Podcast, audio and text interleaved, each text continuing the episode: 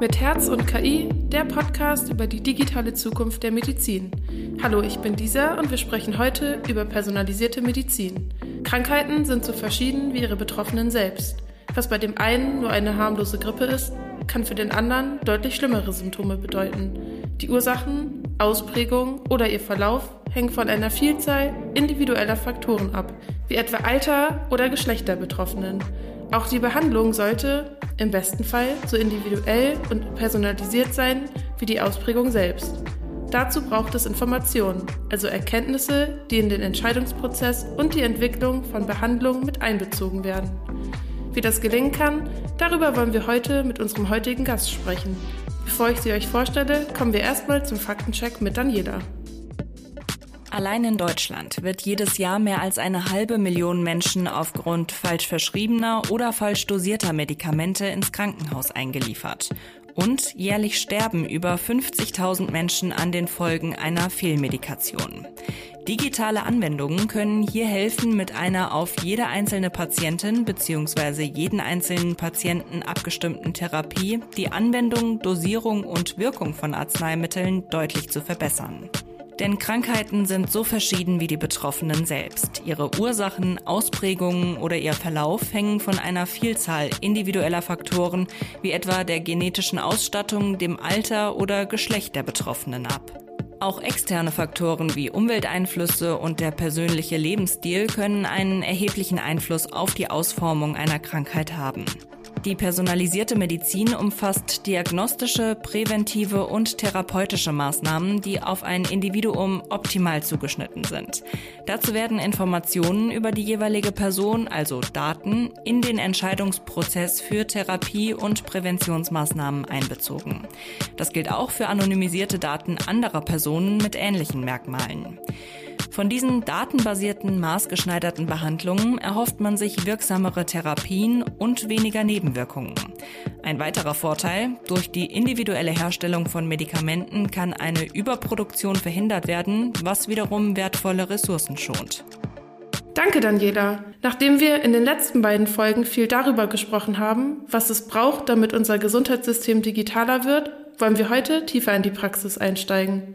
Dazu möchte ich als heutigen Gast eine echte Pionierin im Bereich Digital Health vorstellen. Gloria Seibert, Gründerin und Geschäftsführerin bei Team Medica. Herzlich willkommen. Ja, vielen Dank, Lisa, für die Einladung. Ich freue mich sehr, dabei zu sein.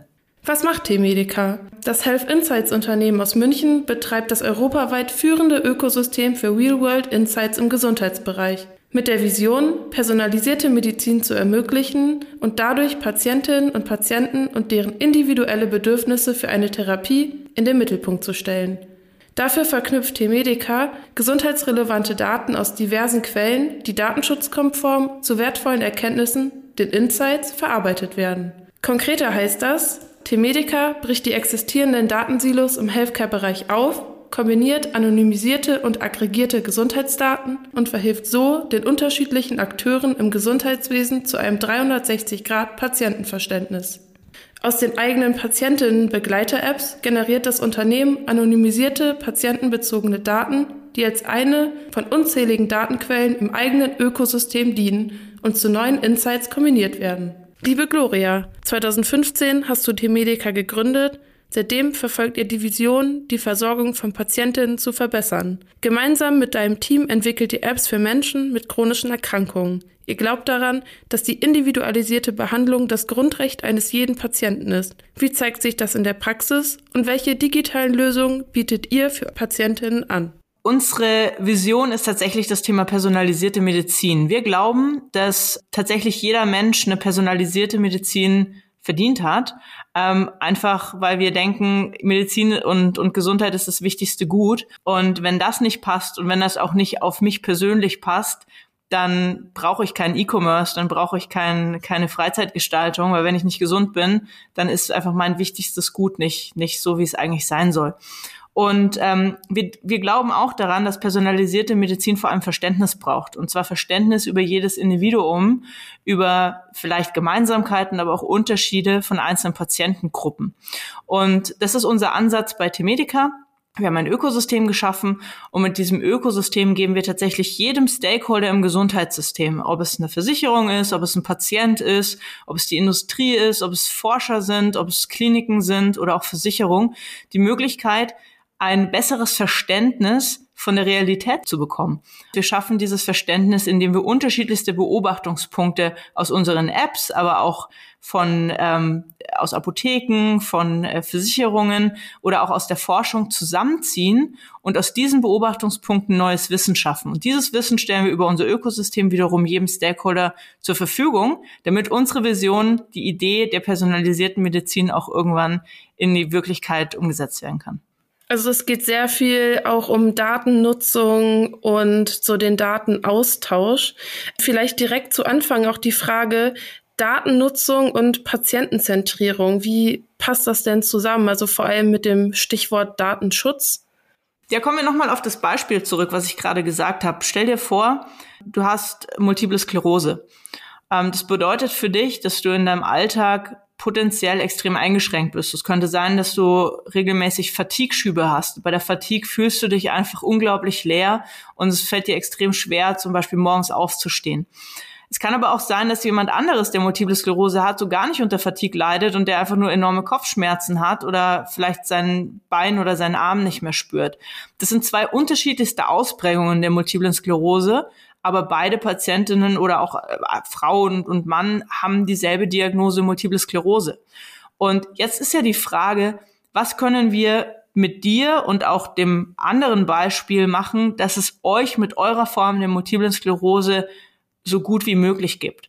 Und das heißt vielleicht für dich was anderes als für dieses andere Beispiel. Und in dem Fall ist es extrem wichtig zu verstehen, ähm, wie schauen denn Patientinnen und Patienten aus, die einen ähnlichen Verlauf wie du haben. Weil wenn wir uns diese Patientengruppe anschauen und verstehen, was tut ihnen gut und was tut ihnen nicht gut, gibt es wiederum Ärztinnen und Ärzten die Möglichkeit, in dem Fall auf dich eine Therapie zuzuschneiden. Und das ist der Ansatz, den wir verfolgen. Wir schauen uns bei T-Medica überhaupt nicht personenbezogene Daten an. Ob du jetzt dahinter stehst oder ein Max Müller oder Kevin Meyer ist für uns total sekundär. Wir wollen verstehen, wie einzelne Patientengruppen in einzelnen Erkrankungen, in einzelnen Therapien ähm, sich, sich verhalten, was auch funktioniert, was nicht funktioniert, was wie wirkt, um von diesen Gruppen ausgehend eine Antwort darauf zu schaffen, wie einzelne Individuen am besten behandelt und unterstützt werden können. Und da geht es natürlich unglaublich viel um Daten. Das sind aber immer anonymisierte Daten, die wir miteinander verbinden, um neues Wissen zu schaffen. Und dieses Wissen wird dann als Wissen über Ärzte oder auch die Forschung und die Wissenschaft zu den Patienten hingetragen. Welche konkreten Vorteile bieten denn diese digitalen Anwendungen den Patienten im Vergleich zu dem herkömmlichen Besuch beim Facharzt? Ich hatte ja eingangs von unserem Ökosystem erzählt und dass bei dem Ökosystem auch wirklich jeder davon profitieren kann. Jetzt haben wir ja gerade gesagt, dass wir unterschiedliche Datenquellen miteinander verknüpfen, um neues Wissen zu schaffen. Und dieses neue Wissen geht sowohl an Ärzte oder an Forscher oder auch an, an forschende Pharmaunternehmen, aber eben auch zurück an den Patienten. Und da kommen unsere Apps ins Spiel. Wir betreiben selber Apps, ähm, aktuell in der multiplen Sklerose, in der Psoriasis und bald auch im Bereich chronisch entzündliche Darmerkrankungen. Und über diese Apps haben unsere App-Nutzerinnen und Nutzer die Möglichkeit, auf unser neu geschaffenes Wissen, was wir über diese verknüpften Daten generieren, zuzugreifen und eben für sich personalisiert zu lernen, was hilft mir denn eigentlich in einzelnen Situationen und was sollte ich vielleicht in der einen oder anderen Situation vermeiden. Und so haben eben durch die Verknüpfung von diesen anonymisierten Daten schlussendlich auch die Patientinnen und Patienten einen großen Vorteil, weil sie eben kostenfreie Apps nutzen können und darüber eigentlich eine bessere Begleitung entlang ihrem Krankheitsverlauf haben. Und habt ihr da schon äh, viel Resonanz erfahren? Also kannst du da vielleicht ein bisschen aus der Praxis berichten? Kommen die Apps gut an? Ja, also ähm, absolut. Wir haben tatsächlich in der multiplen Sklerose beispielsweise decken wir mittlerweile knapp drei Prozent der gesamten Patientenpopulation ab. Das ist schon eine ordentliche Hausnummer, macht damit auch wahnsinnig repräsentativ. Und das ist ja für uns immer wichtig, dass wenn wir ähm, mit Informationen arbeiten und auch mit Patientinnen und Patienten, die unsere Apps nutzen, möglichst viele haben, weil wir ja, wie gesagt, nicht an den Informationen oder Daten des Individuums interessiert sind, sondern vor allem von einzelnen Gruppen und äh, Erkenntnissen aus einzelnen Gruppen. Und deswegen ist es für uns eben sehr wichtig, dass eben möglichst viele diese Apps auch kontinuierlich nutzen. Und je nachdem, wie alt unsere Apps sind, das heißt, wie lange die schon im Markt sind, steigern sich dann natürlich auch die Nutzerzahl ähm, von Monat zu Monat und Jahr für Jahr. Und da sind wir jetzt in der multiplen Sklerose, finde ich, bei einer sehr beachtlichen Zahl angekommen. Das ist auch immer so die Zahl, die wir, auf die wir ungefähr schießen, wenn wir ähm, Apps in den Markt bringen. So was irgendwas zwischen drei bis fünf Prozent der Patientenpopulation, weil wir da dann auch meistens eine ganz gute statistische Repräsentanz haben, wenn wir uns eben die Informationen angucken. Genau, jetzt haben wir ja viel über Daten gesprochen. Ähm, ich finde, Daten sind immer ein sehr abstrakter Begriff. Magst du vielleicht einmal kurz zusammenfassen, um was für Daten es sich handelt, also wenn wir von den verschiedenen Gruppen sprechen. Die Idee mit unserem Ökosystem ist, jedem Beteiligten im Gesundheitssystem Zugriff auf unser Wissen zu geben. Und diese Beteiligten können, wie gesagt, Versicherungen sein, das können aber auch forschende Pharmaunternehmen sein, das können Forschungsinstitute sein, Unikliniken, niedergelassene Ärzte oder eben auch die Patienten, die unsere Apps nutzen. Und wir haben so eine Art Tauschgeschäft bei uns etabliert. Das heißt, jeder hat die Möglichkeit, an unserem Ökosystem teilzunehmen, wenn er oder sie bereit ist, auch was reinzulegen. Und das führt dazu, dass immer mehr eben auch die Bereitschaft haben, ähm, Informationen, die sie haben, reinzulegen. Das können Forscher sein, die Forschungsinformationen haben. Das können aber eben auch Patientinnen und Patienten sein, die unsere Apps nutzen, die sagen, hey, ich möchte gerne meinen persönlichen Multiple Sklerose-Verlauf, wie ich ihn kontinuierlich in der App tracke, mit uns in dem Ökosystem teilen, weil ich glaube dran, dass wenn die Daten ohnehin anonymisiert sind, das für mich in Ordnung ist. Die Daten werden ja auch am Ende mit anderen Datenquellen verknüpft. So sind meine Informationen, meine personenbezogenen Informationen weiterhin sicher und geschützt. Und ich habe eben einen Beitrag geleistet zur Forschung und zur Generierung von neuem Wissen und von neuer Evidenz. Und das ist eben so ein Ansatz, den wir haben mit diesem Ökosystem, um eben kontinuierlich neues Wissen zu schaffen. Da sind dann unterschiedliche Daten drin von ähm, Forschungsdaten, Versicherungsdaten, aber auch Daten aus ähm, von, von Rezepten, wir haben Patientenkonversationen, wir haben ähm, Erkenntnisse von Zulassungen. Das sind ganz unterschiedliche Informationen, die aber allesamt einen Gesundheitsbezug haben und eben durch die Verknüpfung uns ein bestmögliches Verständnis über die Realität geben. Kommen wir von den Daten nochmal zurück zu den Patienten. Ähm, ihr richtet eure Apps ja speziell an Menschen mit chronischen Erkrankungen. Wie ist die Entscheidung dafür getroffen worden? Ja, das ist eine super Frage. Ähm, für uns, wir gucken uns da unterschiedliche Dimensionen an. Die eine Dimension ist, das müssen Patientinnen und Patienten sein, die irgendwie einen Zugang zu Apps haben. Weil wenn wir jetzt was bauen würden, zum Beispiel für sehr junge Kinder, die noch gar kein Smartphone haben oder auch für sehr, sehr alte Patientinnen und Patienten, dann funktioniert das ja nicht. Also das heißt, das ist eine Dimension, die wir uns angucken. Die zweite Dimension ist, wir haben gesehen, dass unsere Apps vor allem dann gut funktionieren, wenn Patientinnen und Patienten einen starken Leidensdruck haben. Also auch ein kleiner Husten oder eine kleine Erkältung hat halt nicht so einen starken Leidensdruck, wie wenn man jetzt eben wirklich eine chronische Erkrankung hat, die einen tagtäglich einschränkt und mit der man sich tagtäglich befassen muss. Und eine dritte Dimension ist so ein bisschen aus der Forschungsperspektive. Wir haben, wie gesagt, mit diesem Ökosystem ähm, die Idee aufgebaut, dass wir neues Wissen schaffen wollen. Das heißt, wir überlegen uns auch, in welchen Indikationen würde denn neues Wissen der Gesundheitsindustrie und auch den einzelnen Stakeholdern in unserem Ökosystem den größten Nutzen schaffen. Und das sind quasi drei Kriterien, die wir für uns strukturiert durchgehen und auf der Basis dann eben neue Indikationen für unsere App-Entwicklung auch raussuchen und entsprechend dann auch in die Entwicklung umsetzen. Das klingt sehr, sehr spannend. Wir sprechen ja im Podcast viel über die Digitalisierung des Gesundheitswesens und uns ist ja allen eigentlich klar, die Digitalisierung ist nicht mehr wegzudenken. Sie spielt eine immer größere Rolle. Ähm, wo siehst du denn da noch die größten Blockaden und welche Hürden müssen noch überwunden werden in der Gesundheitsbranche, damit die noch digitaler werden kann und vor allem noch schneller digitaler werden kann? Ja, ich glaube, wenn wir über Digitalisierung in, in, in Gesundheit sprechen, müssen wir uns bewusst werden lassen, ähm, was sind denn eigentlich die Vorteile von Digitalisierung und was sind aber Grundvoraussetzungen der, der Gesundheitsbranche? Und Ein Vorteil von Digitalisierung ist, dass ich sehr viel Informationen sehr schnell und auch sehr breit verfügbar machen kann. Ja, das ist so einer der, der Hauptvorteile ähm, von, von Digitalisierung. Wenn wir uns die Gesundheit angucken, ist ein wichtiger Aspekt und das ist auch was, was ich persönlich enorm wichtig finde.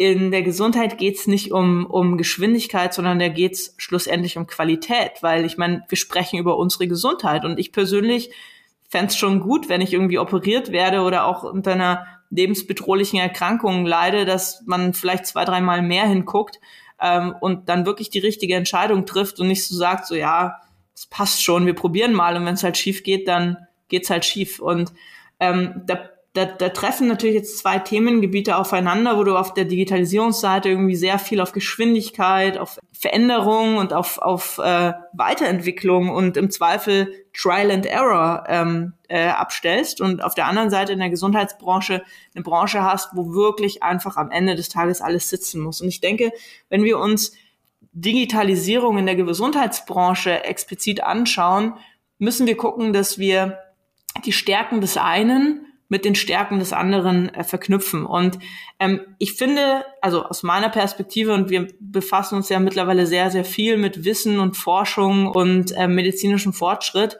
die Gesundheitsbranche ist eine sehr evidenzbasierte Branche. Also da wird seit Jahrhunderten mit Daten und mit Informationen gearbeitet, die ausgewertet werden. Und an der Stelle kann Digitalisierung enorm helfen, weil sie einfach eine Datenauswertung, eine, eine, eine Datenanalyse und Dateninterpretation besser und schneller machen kann.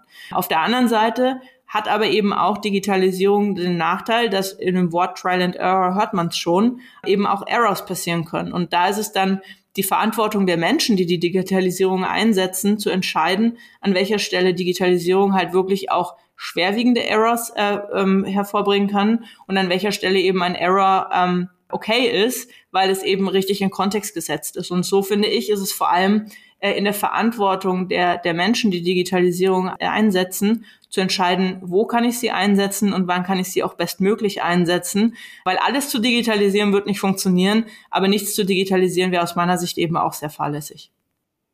Da macht ihr bei T-Medica natürlich schon einen äh, großen Schritt, weil ihr nutzt Daten, ihr entwickelt digitale Anwendungen.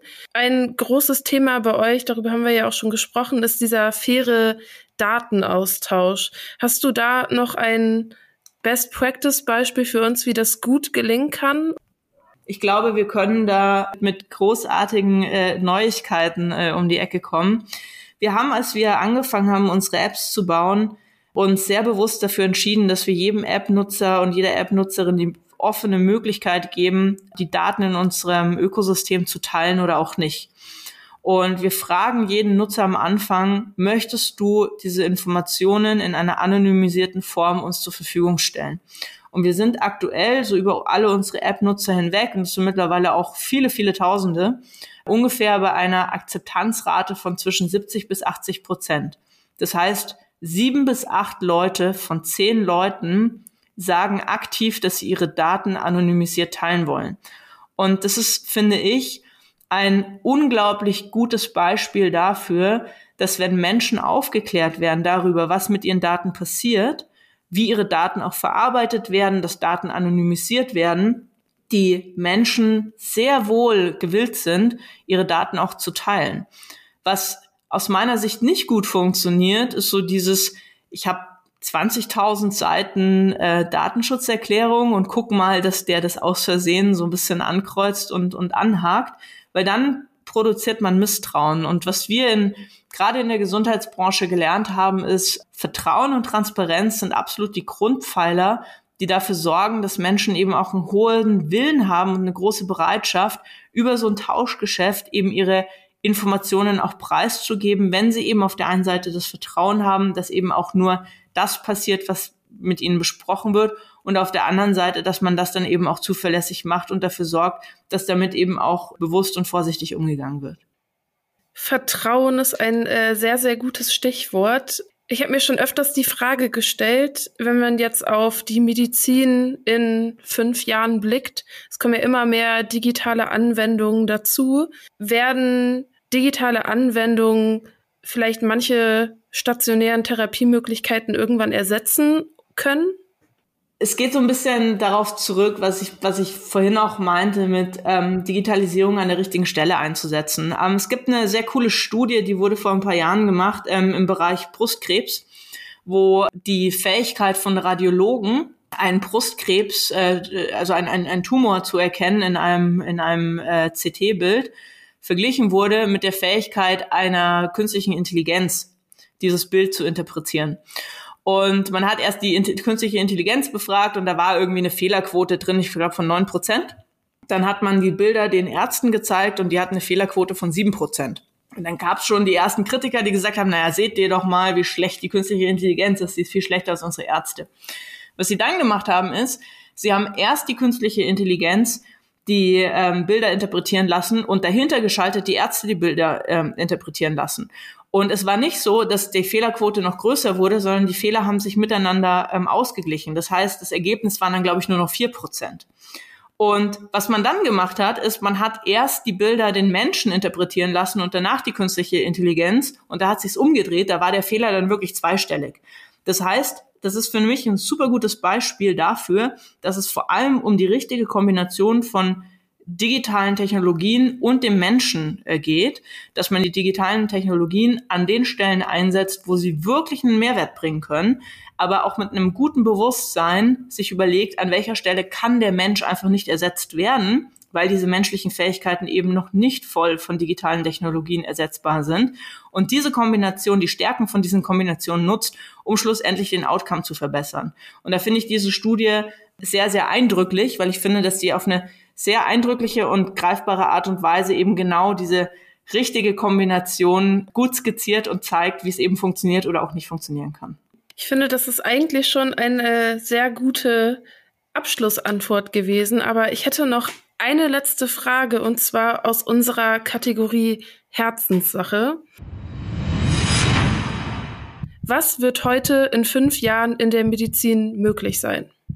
Also ich glaube, heute in fünf Jahren wird in der Medizin möglich sein, dass wir ein besseres Verständnis von einzelnen Patientengruppen in einer Erkrankung haben, die man dann spezifisch adressieren kann, nicht nur auf Basis einer Diagnose, die gestellt wurde, sondern wirklich auch auf Basis anderer Faktoren wie Alter, Verhalten, Geschlecht, Umstände, Therapieverlauf oder auch persönliches Empfinden. Das ist was, an dem wir tagtäglich mit Temedica arbeiten. Und ich glaube, ähm, die nächsten fünf Jahre sind da keine sehr zu ambitionierte Timeline, dass wir das wirklich auch in die Breite getragen kriegen mit unserem Ökosystem und dann einen guten Beitrag leisten können. Vielen Dank auf jeden Fall für das nette Gespräch und ähm, die super spannenden Antworten. Ja, ich bin gespannt, wie sich das in der Zukunft noch weiterentwickeln wird. Danke dir, alles Gute. Ciao, ciao. Und ich bedanke mich auch fürs Zuhören. Wenn ihr Fragen, Kritik, Lob oder spannende Themen habt, die ihr mit uns teilen wollt, dann schreibt uns gerne eine Mail an podcast.jdb.de und wenn euch dieser Podcast gefällt, dann folgt uns gerne.